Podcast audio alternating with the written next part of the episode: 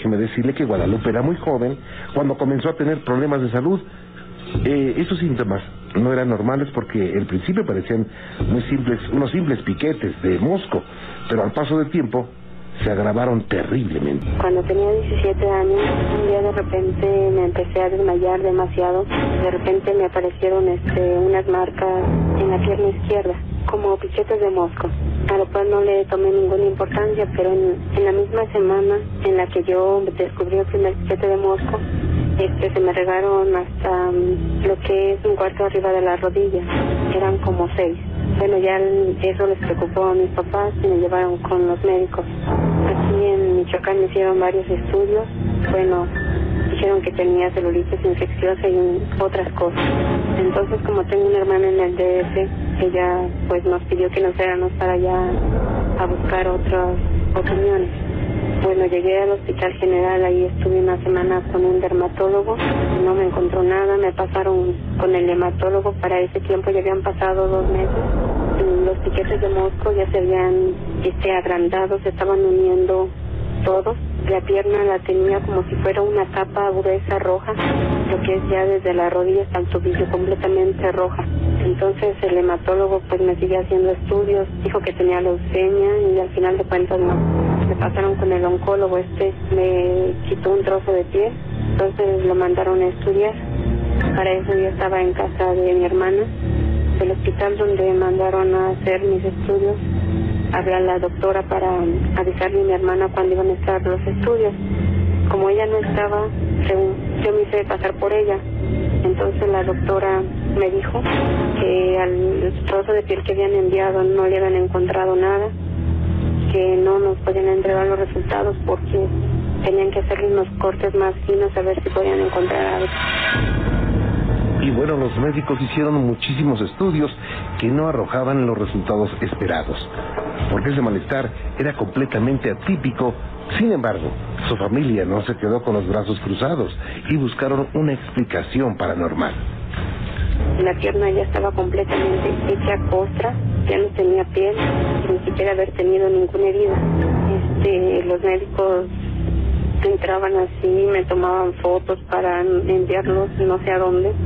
Y bueno, algunos ya en broma, como tenían amistad conmigo, me decían que estaría embrujada, ¿no? En una semana que me sacaron a descansar, eh, mi hermana ya le habían comentado sobre una bruja a la cual fuimos. Entonces esa bruja me dijo que a mi familia le habían hecho un trabajo de magia negra muy fuerte, pero que había caído sobre mí porque yo era el espíritu más débil aquí de mi casa. Entonces ella dijo que si yo quería podía regresar el más, pero en ese momento pues era tan horrible lo que yo estaba pasando que la verdad ni me interesó y como no creía en la brujería pues no le di importancia.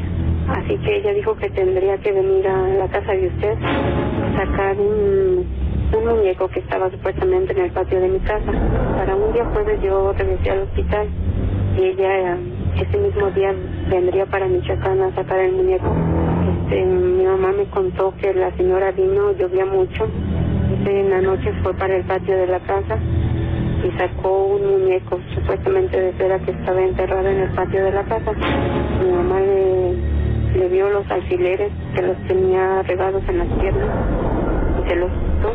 Como con molestia mi mamá se los clavó en la cabeza. Pero esto era cada vez más raro. De repente el dolor de cabeza fue terrible, pero ella no sabía lo que había pasado en su casa a muchos kilómetros de distancia. Entonces esa misma noche yo estando en el hospital, ya había pasado la revisión nocturna de los médicos, de repente yo despierto y grito porque sentí un dolor terrible en la cabeza, que sangraba mucho de la nariz. Yo les pedí a los médicos que me quitaran lo que tenía en la cabeza porque no aguantaba el dolor. Entonces fue que me tranquilizaron y me dijeron que podía ser migraña, pero que no tenía nada, pero yo gritaba y lloraba porque no aguantaba el dolor de la cabeza. El siguiente día, el día sábado, le hablé a mi mamá y le comenté lo que me, había pasado en el hospital. Y mi mamá se asustó porque me dice, mira, ayer la bruja que te estaba atendiendo en México vino aquí a Michoacán y se sacó el muñeco de cera y yo le quité los alfileres y se los clavé en la cabeza. Ahí empezamos a dudar de que en verdad podría ser un trabajo de brujería porque habían coincidido esas cosas. Lo que a mí me había pasado de que el dolor en la cabeza tan fuerte, de que me sangraba la nariz, de que yo no soportaba, yo sentía que algo tenía trabado en la cabeza. Para eso ya todo terminó con esa bruja, yo regresé al hospital. Y bueno, no es fácil. No es fácil que eh, alguien haga magia con tanta fuerza para causar un mal tan terrible. Pero si hay personas cuya maldad es canalizada a través de trabajos negros, de brujería, de energía, de decretos, de intención de hacer daño. Por supuesto que esto se paga y se paga muy caro para quien lo hace y para quien paga por hacerlo. De esto, de esto está hecho el archivo secreto de la mano peluda. Bueno, pues vamos a iniciar, vámonos directamente con doña Concepción Aniceto. Doña Concepción, ¿cómo está usted? Buenas noches. Buenas noches, señor Ramón. Aquí aprovechando que no hay escuela para este estar escuchando su programa. Claro, ahí se la pasa en casita usted. Sí, Oiga, pero ¿verdad que hay que echarle muchas ganas? claro que sí. Y sabe qué, lo que no les he mencionado, es muy importante estar en equilibrio y hacer oración para que esto se vaya también pronto, ¿no? Claro, claro que sí. Y bueno, pues me da mucho gusto platicar con usted, doña Concepción, y estoy para servirle. Ah, mire, señor Juan Ramón, esto sucedió hace aproximadamente 10 años. Ahorita mi hija tiene 17, fue cuando tenía 7 años. Ajá. Recuerdo bien que este iba a ingresar al otro curso de primaria, entonces tomamos las fotos, ya ves que ya ve que piden siempre fotos infantiles. Sí. Entonces, con tiempo para no tener prisa, la, llevo- la llevé a retratar. Eran unas fotos infa- tamaño infantil a color. Entonces, inclusive se dejaron pagadas, pero ya ve que no las entregan luego, luego, sino hasta después. Entonces, un día veníamos mi esposo y yo, y le digo, pasa de una vez por las fotos de Andre. Sí, y, y él se baja y, y, y entra a la- al estudio fotográfico. Me extrañó que se tardara. Dije, ay, ¿por qué se tarda tanto? Pues si ya estás tan pagadas. Bueno, eh, como él es un poquito enojón, esta me está escuchando. Entonces, ¿Cómo se llama? mi esposo, Ajá. Gabriel Díaz. Don Gabriel, ¿cómo está usted? Un saludo cordial de la mano peluda, no se me enoje, ¿eh? sí, entonces, este, pues se tardó, se tardó un rato. Veo que sale ya todo así, medio chapeadón. Dije, um, ya se peleó. Le digo, ¿qué pasó? Dice, y la- le digo, ¿y las fotos? No, dice, ¿tú crees que este, en las fotos, dice, a Andrea le aparece una cicatriz en la barba? Muy fea y, y le digo al señor que pues no, pues que esas fotos son para la escuela, que no le sirve, que por favor le tomara otras fotos. No, dice, pues así salieron. Yo no vi esas fotos, él las vio. dice, tiene una cicatriz aquí en su barba. Y, y dice, pues no, le dije al señor que no, que, que si por favor le volvía a tomar otras fotos porque eran pues para la credencial de la escuela. Total que el señor no quiso, se hicieron de palabras, creo, bueno, le devolvió el dinero. Ya, se quedaron esas fotos ahí, yo no las vi. Dije, bueno, pues después la vuelvo a retratar en otro estudio. No recuerdo cuánto tiempo pasó, señor Ramón, si una o dos semanas, pero fue en esas fechas, en esas fechas. Y este, un día mi hija sale, se va a bañar, estaba chiquita, tenía siete años, sale a dejar su ropita, pero todavía ni siquiera el piso estaba mojado, nada. Al dar la vuelta, al regresar al baño, se cae y se resbala y se cae, pero se cae de tal manera que su que sus mismos dientes le abrieron la barba. Mm. Entonces hasta la fecha tiene esa cicatriz. No ameritó este puntos de sutura. Yo soy médico. Ah, sí. Entonces no ameritó ni puntos de sutura, no, pero fue un golpazo tremendo, ¿no? Y, y le digo, con sus mismos dientes incisivos se, se, se abrió el labio inferior, bueno, la barba, más bien fue la barbilla. Y entonces, este, pues ya no, la, la curé y todo. Hasta la fecha tiene esa cicatriz, ya es muy pequeña, pero me acuerdo cómo es que en la foto apareció esa cicatriz antes. O sea que esa cicatriz corresponde a la primera fotografía que le tomaron donde Sí, le obviamente digo no la que yo no vi esas fotos porque mi esposo, yo en ese entonces traía a mi otro hijo de brazos, no me bajé, pero él me dijo, ¿tú crees que tiene una, se le ve como una cicatriz muy fea en la barba? Y yo le dije al señor que mi hija no tenía esa cicatriz. Como eran fotos a, a color, pues se- yo creo que se veía muy bien, ¿no? Ujú. Y este, y le digo, fue, no sé si fue una semana después o dos, pero el caso es que mi hija presenta todavía esa cicatriz. Muy pequeñita, pero tiene esa cicatriz. O sea, podríamos pensar de alguna forma que esta fotografía como es, es como si, si hubieran adelantado al tiempo, ¿no? Yo creo. Y recuerdo también muy bien que por esas fechas, porque desde entonces, ah, mi mamá fue la primera en, en, este hacernos peludomaníacos. Ah. Ella venía, viene todavía hasta la fecha, pero venía siempre de visita, cada ocho días siempre. Les traigo cuentos de la mano peluda y les traigo cuentos. Entonces me acuerdo muy bien que en esas fechas mi mamá también contó de de un señor que llamó por teléfono y dijo que pertenecía a un grupo musical y que les tomaron unas fotos y que uno de sus compañeros este dice que la foto tenía borroso el ojito derecho, el ojo derecho, Así. que no se observaba bien, ¿no? En la foto, pero pensaron que era pues un error de fotografía, pero al poco tiempo él se enteró que este señor al estar limpiando, no sé si su escopeta o su o su pistola se disparó él mismo en ese Ay. ojo, en el ojo derecho. Por eso me acuerdo muy bien y siempre, o sea, también lo relaciono con la foto de mi hija y, y no sé, me da, no sé qué me da, no sé qué me da. O sea, ¿cómo es posible que este, que antes haya aparecido esa cicatriz y después se le, sí se le formó? Algo, algo que pues no tiene una lógica eh, Ajá. normal. ¿no? Ajá. Y bueno, pues usted es una mujer de ciencia y yo creo que Sí, doblemente pero me encanta todo lo relacionado con, Con lo- la mano extraño. También. con la mano peluda. Hay cosas extrañas Sí. que, que, bueno, pues no tienen explicación, hasta ahora conocida, ¿no? Igual algún día tengan explicación, pero causan pues mucho miedo y algunas causan hasta terror, pero pues seguiremos con la mano peluda. Yo le agradezco mucho, doctora. ¿Puede mandarle un saludote a mi preciosa hija y a mi hermoso hijo? Claro que ¿Están sí. escuchando?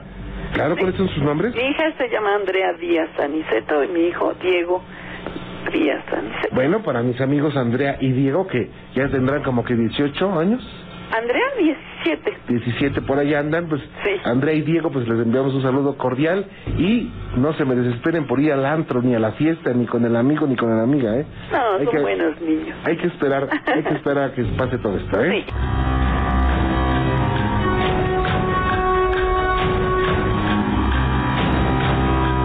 Vámonos directamente a Ecatepec.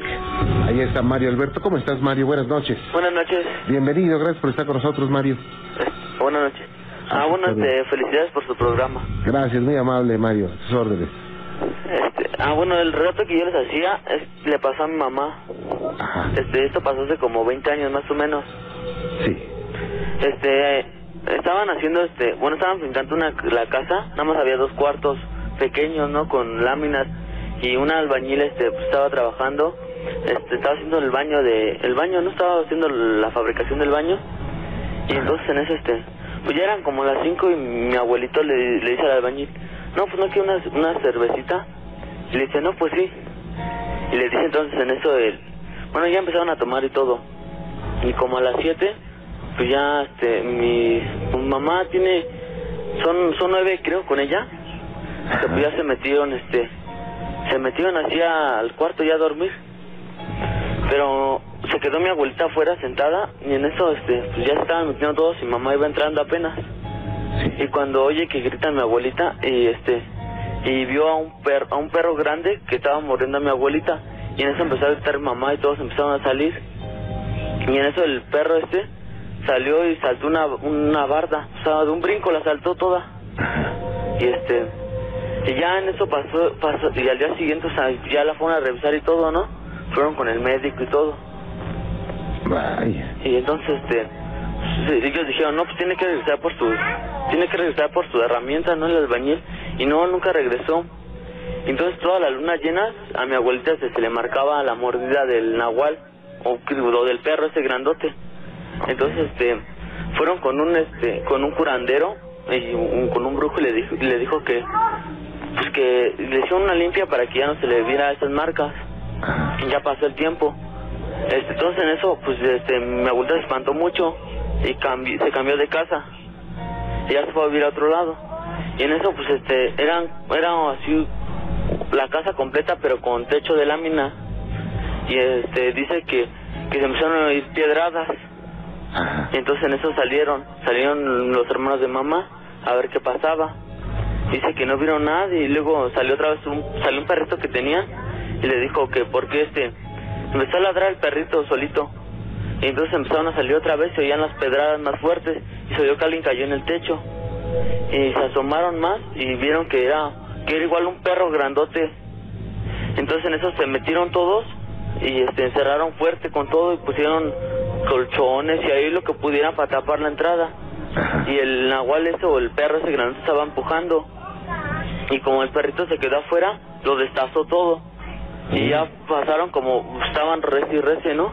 Y pasaron como 20 minutos, y ya se fue el perrote ese grandote, y ya, o sea, ya no supieron más de ese perro. Vaya. Oye, pero entonces quedaron en el entendido de que era el nahual. Sí, pues yo creo que sí, porque era, dice que era un perrote grandote, con ojos rojos. Qué impresión. ¿Y esto hace cuánto tiempo pasó? Hace como 20 años más o menos, yo todavía no nacía. No lo van a, no lo van a olvidar nunca, ¿eh? No, no, dice mamá que de ahí ya, o sea que sí, a veces no puede dormir por lo mismo. Ajá. que o sea que el perro este estaba muy grande y sí le dio mucho miedo. Vaya, qué cosas. Bueno, pues yo te agradezco mucho, Mario, que nos hayas platicado esto. Ok, gracias. Cuídate, gracias. Hasta luego. Sí, hasta luego. Buenas noches. Ok, Vámonos mientras tanto con Gustavo Velázquez en la delegación Álvaro Obregón. Gustavo, ¿cómo le va? Buenas noches. Muy bien, buenas noches. ¿Ustedes cómo están? Bien, con gusto de saludarle, Gustavo. Igualmente, el gusto es mío y de toda mi familia. ¿eh? Aquí lo estamos escuchando, aquí todos mis hijos y, y yo. ¿eh? Un saludo cordial. ¿Cuántos hijos son? Tres. Tres. Y un saludo para toda la familia también. ¿Eh? Muchas gracias. Adelante. Bueno, pues sí, la situación es que hace como unos tres años, por acá donde vivo había un lugar de- denominado el Séptimo Cielo. Era un lugar donde vendían cerveza, especialmente se llenaba los fines de semana. La cuestión es que... Pero se llamaba el séptimo cielo. Séptimo Cielo, así se llamaba efectivamente. Y yo conocí al, al dueño de- del negocio, de hecho es un muchacho joven, pues que le ha ido bien en- más o menos en la vida, ha sido luchón y sobre todo ha tenido muchas mujeres, muchas novias. Eh, la cuestión es que eh, el muchacho estaba alquilando un local en, un, en una avenida principal, en un fraccionamiento, pagaba 12 mil pesos al mes. La cuestión es que, por azares del destino, en una ocasión, una señora se subió en mi taxi y me empezó a platicar ahí de la vida de Isaac. Y me, dijo, me decía, eh, pues le ha ido muy bien al muchacho, esto y aquello. Hablamos muy bien de él, pero luego, para decepciones, que comenzó platicándome que que no le había pagado, que ya tenía más de seis meses que no le pagaba lo de lo del local Sí. que, que porque decía que pues le iba bien pero que tenía muchos gastos y que esto y aquello y le daba largas al asunto entonces la señora me platicó pues de, del muchacho que lo conocía o sea se desvivió platicando. Ajá. y yo ya dije bueno pues a mí que me interesa no total se bajó la señora no pero eso sí yo me fijé cómo era la señora porque dije bueno cómo es que lo conoce era güera eh, un poco frondosa y utilizaba vestidos muy muy llamativos como las que utilizan las costeñas. Eh, tenía incrustaciones en sus dientes y usaba unas como sandalias y pues era güera sobre todo no y una señora como de unos tal vez 50 55 años de ahí no pasaba no total pasó el tiempo. Y después este qué será como al año de nuevo se me subió la misma señora y me empezó a platicar exactamente lo mismo no de que pero en ese entonces ya el muchacho ya no estaba en ese local. Ignoro cómo lo hicieron si desalojó ya no le convenía o qué sé yo. La cuestión es que me platicó exactamente lo mismo Isaac y que inclusive me platicó que encima de de ese local vivía un judicial, Sí. un judicial que también estaba alquilando porque eh, digamos que la planta baja estaba disponible como local que ocupó el séptimo cielo y el, pre- el primer piso este, vivió un judicial alquilando obviamente ahí una vivienda. La cuestión es que lo llenó de detalle la señora, me platicó todo lo mismo, lo mismo exactamente coincidía y me fijé la señora exactamente igual, ¿no? Llevaba sandalias, eh, el mismo, un vestido así parecido, tal vez el mismo vestido, no se me olvida que era café con unos motes así como doraditos más o menos, la señora igual con un poco güera y, o sea, era güera la señora, pero estaba como muy chapeada y usaba este como lucecitas en su cabello, igual sus incrustaciones en sus en sus dientes y también se le veían los ojos eh, aceitonados. La cuestión es que pues igual pasó y dije, vaya, sea la misma señora y me pagó el taxi, el servicio, pero fue en el día, ¿eh? Como esto de las cuatro o cinco, no pasaba de ahí, total. Eh, ¿Qué será? Como después, como los dos, tres meses, se subieron dos muchachas, más o menos a la misma altura de donde estaba el séptimo cielo, porque actualmente hay unas tiendas ahí. En una avenida, le digo, de un fraccionamiento que se llama Colina del Sur y la avenida se llama Avenida Santa Lucía. La cuestión es que eh, no sé cómo salió la plática, ¿no? De la tienda, ¿no? Íbamos platicando de la tienda, ¿no? Y le digo, no, no, pues yo conozco a la dueña de estos locales. Ajá. Le- Y le- dice, ¿quién es la dueña? ya le- platiqué de la señora que me había platicado todo, todo, todo, ¿no? Y sí, Ajá. Don Gustavo, perdón Vale. que me interrumpa, déjeme hacer una pausita, ¿sí? sí, cómo no. No se me vaya, permítame tantito. Y bueno, pues estamos platicando con eh, don Gustavo Velázquez, nos estaba diciendo que él, bueno, se dedica a, eh, a conducir un taxi y que un cierto día una mujer se subió a su taxi, que por cierto conocía o le platicaba acerca de un joven que tenía un negocio de cerveza muy cerca de su casa y posteriormente volvió a subirse a ese a este vehículo, pero algo extraño tenía esta mujer. Don Gustavo, nuevamente con usted, Sí, buenas noches. gracias por esperarnos y bueno, pues eh, seguimos con, con esta situación. ¿Me puede hacer un preámbulo para, porque hay muchas personas que nos acaban de sintonizar y no saben de qué estamos hablando? Un- Ah. Una síntesis muy rápida. Sí, como antecedente sí le decía que esta señora eh, se había subido, que será la primera vez, pues, eh, hace como, digamos como dos años más o menos a la fecha, ¿no? Eh, la cuestión es que las veces que se, que la primera vez que se subió al taxi, le digo, este, hizo mucho énfasis de que al muchacho le estaba yendo muy bien en la vida, ¿no? Y, y como decía, esta señora no se subía en la noche, se subió en el día. Entonces la cuestión es que ella hacía mucho énfasis de que le estaba yendo muy bien a la- a la- al muchacho y que era un muchacho muy apuesto, alto, bien parecido y que había, había tenido muchas novias. La primera vez me habló muy bien de él, ¿no? De que, que le estaba yendo muy bien y también me dijo que pues que le debía seis meses de, local y me dijo precisamente que le estaba pagando 12 mil pesos eh, por el local, mensuales. Hasta yo le dije, oiga, es mucho, ¿no? Dice, pero imagínate cuánto vende en una noche. Inclusive el, el amigo, el, el, joven que se dedicaba a esto, tenía su local muy bien condicionado, estaba muy bonito, ¿no? Inclusive a veces metía música en vivo. Ya para pagar música en vivo, entonces significa que sí dejaba el negocio, ¿no?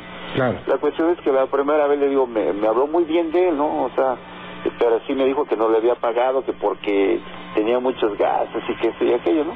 Total, como a los seis meses se subió de nuevo la señora y me platicó lo mismo, pero esta vez me, me había dicho que ya hasta tenía inclusive este, un abogado o un licenciado que, que ya estaba peleando su caso pues, para que le pagara, ¿no?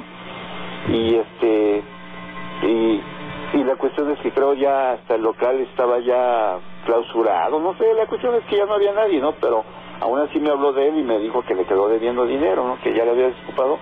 Y inclusive le digo, me platicó que en el primer piso de, del- del edificio eh, vivía un judicial, o sea, eh, el negocio estaba en la planta baja, se llamaba el séptimo cielo.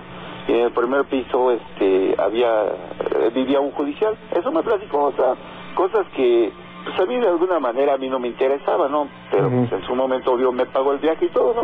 Pues sí, como a los como a los seis meses tal vez, eh, yo levanté a dos jóvenes bueno, ni tan jóvenes, eran dos mujeres, ¿no? A esa altura de donde estuvo, estuvo ubicado el séptimo cielo, ¿no? Actualmente hay unas tiendas. Eh, debió estar ubicadas en un fraccionamiento que se llama Colina del Sur, este, sobre la vía Santa Lucía, de aquí de la delegación Álvaro Obregón. La cuestión es que ese día se subieron, ¿no? Y no, sí, en la plática, no sé ni cómo salió, este, eh, me empezaron a platicar ahí de del muchacho y este y aquello. Entonces yo le platiqué, le dije, no, pues yo conozco a la dueña de, de esos locales, porque una de ellas me dijo que era la dueña.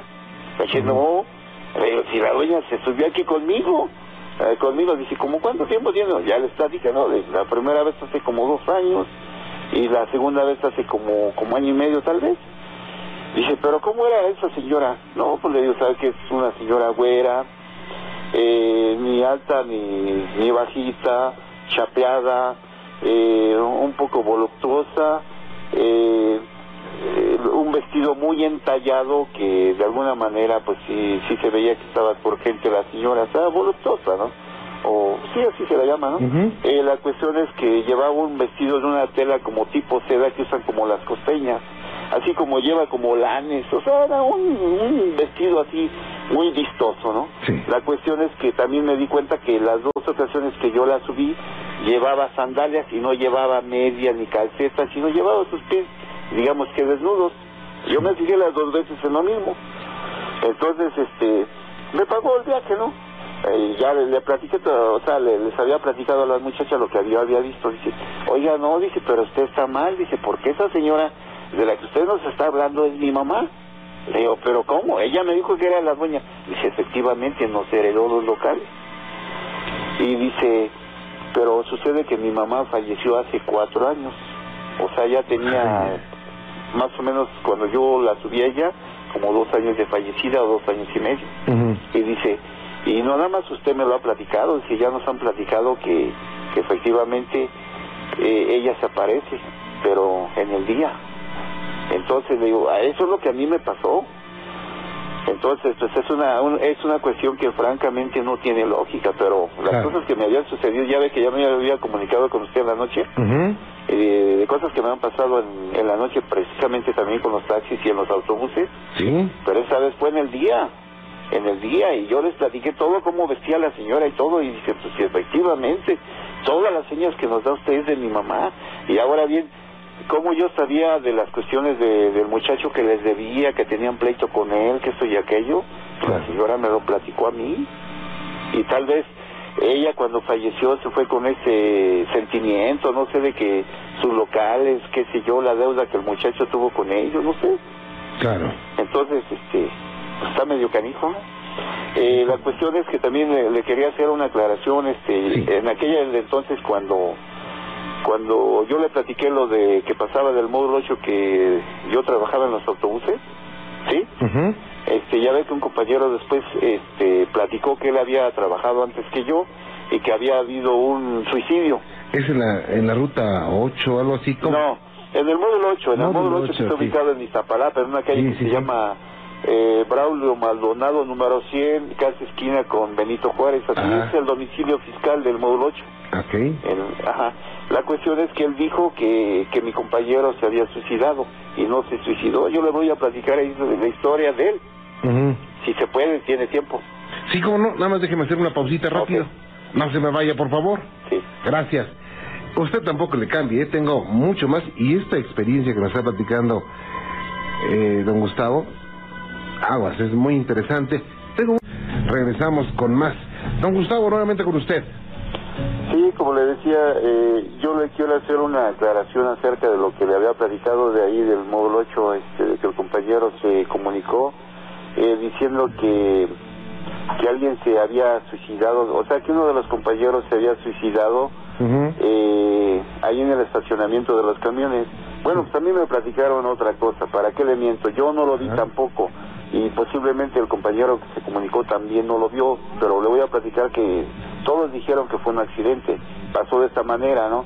Él dijo que que tenía problemas, que no sé qué, que, que había quedado prensado en medio de dos autobuses. Y efectivamente así quedó, pero le voy a decir el motivo por el cual quedó prensado el señor este que todo hace suponer que fue un accidente. Lo que pasa que a mí todos me lo dijeron, a él le apodaban el nene porque estaba bajito. Entonces la cuestión muchos dicen que, que era un tanto envidioso. Envidioso significa que, que hay camiones que están asignados a, a determinados operadores de tal manera de que ah, en ese entonces daban chance que uno les pusiera candados. De tal manera de que decían, bueno, pues el fin de semana que descansaban los choferes, eh, a su unidad le metían candado, entonces ya nadie se podía subir a ellos, ¿no? Pero a veces algunos eh, camiones este, se descomponían, entonces de alguna manera se necesitaban unidades, entonces los jefes de operación decían, ¿saben qué? Este, llévate el, el camión de fulado de tal, ¿no? Entonces, eh, uno lo buscaba en el estacionamiento por el número económico, ya se, se subía el camión y se lo llevaba, ¿no? La cuestión es que en ese entonces se dio el caso, ¿no? De que ya no le podían poner candados a los camiones. Entonces, lo que hizo este cuate muy, muy ingenioso, sabe cómo lo hizo para conducir el camión desde afuera del camión. Los camiones eran automáticos. La cuestión es que en ese entonces los, los autobuses estaban montados, bueno, estaban diseñados de tal manera de que desde atrás de la unidad, o sea, desde la máquina, la máquina la llevan atrás, los podía echar a uno a andar. ¿Cómo? Eh, estando con el freno de estacionamiento que es con aire, ¿sí? Este, en, en la estación de parking que es estacionamiento, este, jalado el botón, jalado el botón, entonces, este, o sea, se jala el botón, es, de- es un botón neumático y la palanca es neutral, de, de automático, no, eh, parking o neutral, eh, neutral o parking. La cuestión es que encendía en esas posiciones, entonces, en, la, en lo que es atrás del autobús llevaba unos switch, Sí. llevaba un switch que decía on, on y off, encendido y apagado, obvio, y llevaba un botón el cual que era como tipo timbre, que uno le- eh, subía el botón de on, como abría, como dice por ahí el switch, y con el botón el- el- encendía la máquina, con un botón que se oprimía como timbre. Entonces desde atrás podía encender uno el motor, ¿me explico? Sí. Entonces la cuestión de atrás también lo podía apagar en su momento. Entonces lo que hacía este señor bien ingenioso, ¿sabe qué hacía? Este, se, se bajaba de su unidad, o sea, estacionaba el camión normal a determinada separación uno de otro, en, en batería, así me explico, ¿no? Sí. Como encajó, ¿no? Entonces la cuestión es que se bajaba de su camión, él estaba bajito, entonces este, cuando se bajaba, se iba del lado del chofer, que es del lado izquierdo, y, y el camión en el faldón tenía una especie como de escaloncito, como, como una unión de lámina que en la cual él pisaba. ¿Sí me explico? Sí, claro. Entonces, este, él, él abría la ventanilla de su lado, del lado del volante de- del camión, estando afuera, ¿me explico? En medio de los camiones, obviamente. Entonces, este, dejaba el motor andando del, del autobús con el freno de estacionamiento este accionado. Quiero decir que, que las baratas estaban ensanchadas y no se movía la unidad. Entonces muy mañoso sabe qué hacía él Sí. él ponía en la posición este en drive en D. Ajá. sí o en cualquiera en uno dos o tres o cuatro en, en la posición que fuera lo echaba para atrás y para adelante y para atrás. O sea él lo podía manipular desde afuera estando afuera de la unidad ¿Sabe cómo lo paraba? Con el freno de estacionamiento, lo metía y lo sacaba. Como no podía pisar él el pedal estando fuera de la unidad, con el freno de estacionamiento lo metía o lo sacaba con su mano y movía el volante como tenía dirección hidráulica. Entonces, era muy ingenioso. Entonces, ¿con qué fin lo hacía? Con el fin de que él pegaba un camión con otro camión, ¿me explico? Ujú. O sea, pared con pared de camión, de tal manera de que nadie se pudiera subir a su camión. Ok. O sea, era envidia. Él decía, bueno, ok, que lo den disponible, que se lo den a quien sea, pero a ver cómo se sube. Entonces, como era muy ingenioso, le digo, él se subía en, digamos que en el pequeño escaloncito que tenía el faldón del autobús. Sí. Entonces, de esa manera lo manipulaba y lo pegaba lo más posible, camión con camión, y obviamente nadie se podía subir, o sea, nadie podía, si no, si no era mañoso, nadie, pues a nadie le interesaba, ¿no? Entonces, ese día le falló el cálculo y lo que suponemos es que en alguna de esas, eh, digamos que se cayó, se, o, o sea que el pequeño escaloncito le falló el cálculo, Ujú. se cayó y como estaba bajito, el camión se le vino encima, no sé si quebró demasiado la dirección en determinado ángulo y amaneció prensado. Eso fue lo que pasó. No que se suicidó. Todo indica que efectivamente fue un accidente, pero como le decía, porque no no fue la primera vez que lo hacía. Él lo hacía los fines de semana. Ajá. Y todos pensamos que era por envidia, obvio. hasta ellos le apodaban el nene, era muy bajito, o sea, su estatura no le ayudaba. Yo, yo por ejemplo, yo soy alto. Yo desde afuera, sin necesidad de subirme al escaloncito, yo podía hacer ahí la misma maniobra que él. Pero como él estaba bajito, utilizaba el, el chaflancito ese de, o la moldura de escalón, y todos suponemos que, como le decía, que fue un accidente. Vaya, espantaban, espantaban, y, y como dijo el señor este, que después de ese accidente que pasó, Ajá. efectivamente, espantaban feo en el módulo, ¿eh? Vaya. Pues le agradezco mucho, don Benjamín. Y, eh, ok, Eh, Gustavo, Gustavo es mi nombre, muchas gracias, eh, Don que Dios le Gustavo, perdón. Gracias por estar con nosotros. Igualmente, cuídese mucho. Igualmente, bye, Qué cosas, eh, gracias, muy amable. Qué cosas. Y bueno, pues vámonos con más. Fíjese que la familia de Leti fue de vacaciones en busca de diversión y de descanso. Pero las cosas no le salieron como las tenía. Fuimos de vacaciones, era temporada baja. Fuimos a un hotel en Acapulco, estábamos muy bien, ¿no? Rentamos dos cuartos, ¿no? En una se quedó mi, her- mi hermana, mi sobrina y yo, y en el otro mis papás. Estaban continuos, así que había una puerta y la abrimos, ¿no? Para cualquier cosa. Entonces, este, la primera noche no pasó nada. Ya la segunda, no sé realmente qué hora habrá sido, pero ya no se veía mucha gente en la calle. Era, estábamos en el cuarto piso de ocho. Entonces de repente eh, se empezó a oír como que si cerraron el puño de alguna manera y estaban golpeando desde arriba hasta abajo. Entonces el buró que separaba mi cama de, la, de mi hermana se, o sea, yo un golpe tremendo, ¿no? Yo me, me desperté así toda asustadísima y le dije a mi hermana que alguien había golpeado el buró y ella me dijo este que solamente era una tubería, ¿no? Dije, bueno, así está bien. Después ya no pude dormir porque estaba muy espantada y mi hermana no me había hecho caso. Al acostarse de- la dejaron prendida. Pero cuando avanzó la noche, comenzaron a ver las cosas muy extrañas que remataron con unos ruidos terribles que los despertaron aún teniendo esa luz prendida.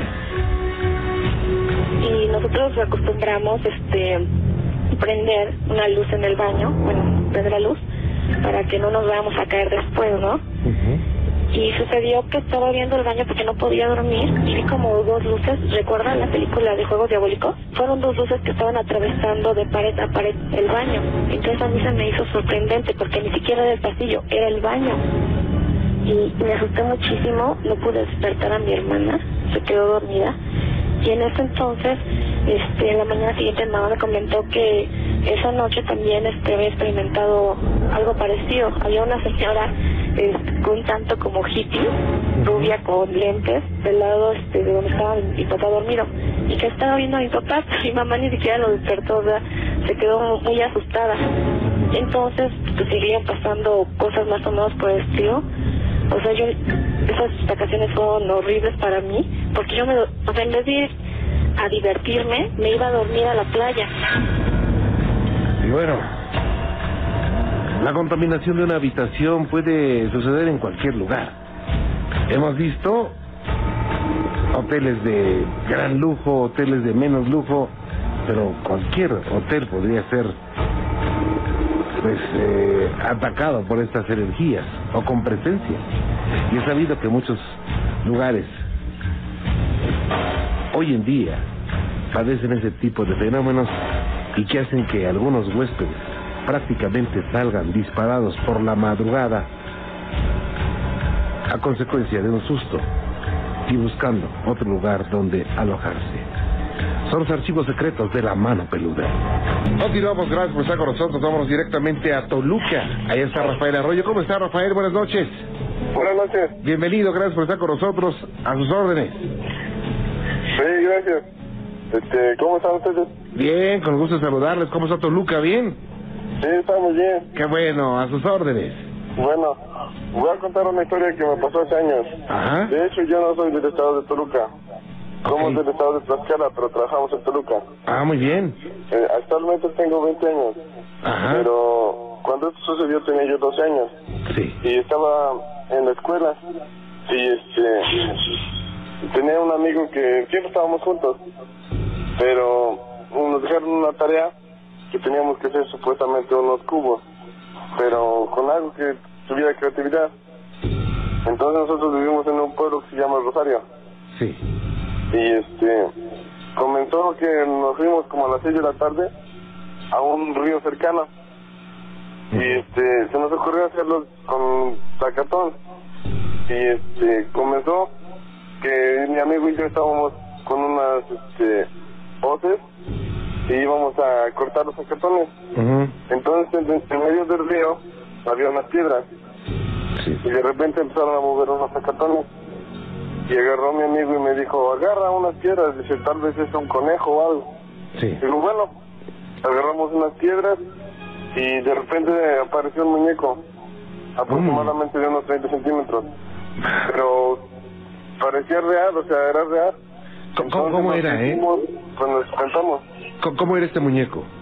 Pues en realidad es difícil describirlo porque de la cara estaba muy deforme. Ok. Y en la mano izquierda tenía un, un este, un tipo de listrón, Ajá. color rojo, atravesado de orilla a orilla. Ok. Y con un dedo nos llamaba. Y atrás en la espalda cargaba una especie de castaña. Sí. Entonces agarró y mi amigo se quedó pues, espantado, no reaccionaba.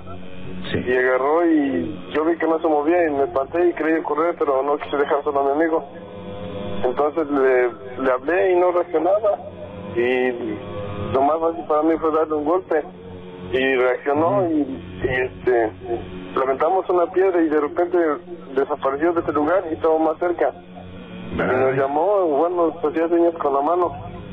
Pero estábamos muy asustados y la verdad salimos corriendo.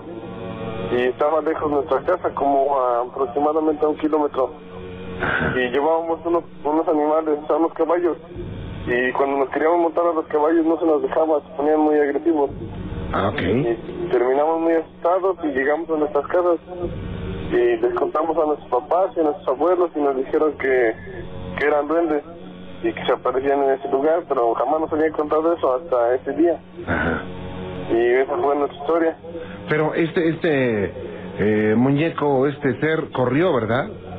Sí, de hecho cuando nosotros le, le lanzamos las piedras, Ajá. se movía de un lugar a otro. Entonces nos empezó a entrar por ser pánico. Ajá. ¿Y eso cuánto tiempo tiene, eh?